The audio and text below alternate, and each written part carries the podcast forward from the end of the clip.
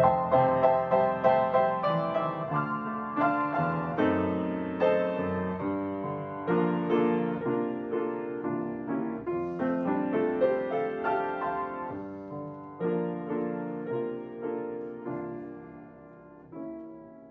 es jueves 13 de octubre. Recuerda que estamos estudiando la lección número 3 que se ha titulado Esta semana comprendamos la naturaleza humana. Parte del serial de este trimestre que se ha titulado La vida eterna, la muerte y la esperanza futura. Servidor David González, nuestro título de hoy es Descansar con los antepasados. Dice 1 Juan 15, 11 y 12, y este es el testimonio, que Dios nos ha dado vida eterna, y esta vida está en su Hijo. El que tiene el Hijo, tiene la vida. Y Jesús dijo, yo le resucitaré en el día postrero. Cristo se hizo carne con nosotros, a fin de que pudiésemos ser espíritu con Él. En virtud de esta unión, hemos de salir de la tumba, no simplemente como manifestación del poder de Cristo, sino porque la fe, su vida, ha llegado a ser nuestra. Los que ven a Cristo en su verdadero carácter y le reciben el corazón, tienen vida eterna. Por el Espíritu es como Cristo mora en nosotros. Y el Espíritu de Dios, recibido en el corazón por la fe, es el principio de la vida eterna. No le tocó a Eliseo seguir a su maestro en un carro de fuego. Dios permitió que le aquejase una enfermedad prolongada. Durante las largas horas de debilidad y sufrimiento humano, su fe se aferró a las promesas de Dios y contemplaba constantemente en derredor suyo a los mensajeros celestiales de consuelo y paz. Así como en las alturas de Dotán se había visto rodeado por las huestes del cielo. Con los carros y los jinetes de fuego de Israel, estaba ahora consciente de la presencia de los ángeles que simpatizaban con él, y esto le sostenía.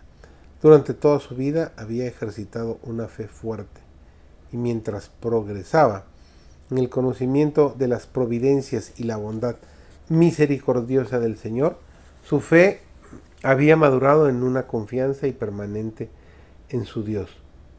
Y cuando la muerte le llamó, estaba listo para entrar a descansar de sus labores. Con el salmista, Eliseo pudo decir con toda confianza, como dice el Salmo 17:15, yo en justicia veré tu rostro, seré saciado cuando despertare a tu semejanza. La Biblia enseña a las claras que los muertos no van inmediatamente al cielo. Se les representa como si estuvieran durmiendo hasta el día de la resurrección. El día mismo en que se corta el cordón de plata y se quiebra el tazón de oro, perecen los pensamientos de los hombres. Los que bajan a la tumba permanecen en silencio.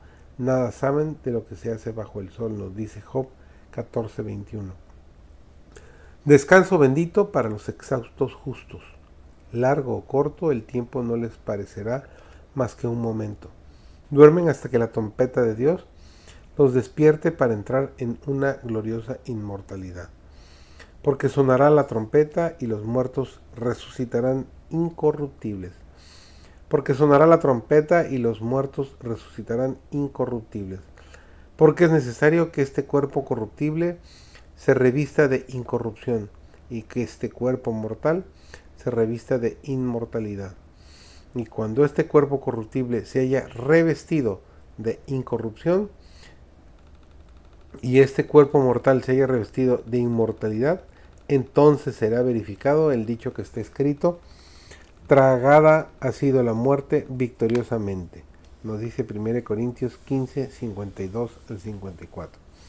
En el momento en que sean despertados de su profundo sueño, reanudarán el curso de sus pensamientos interrumpidos por la muerte.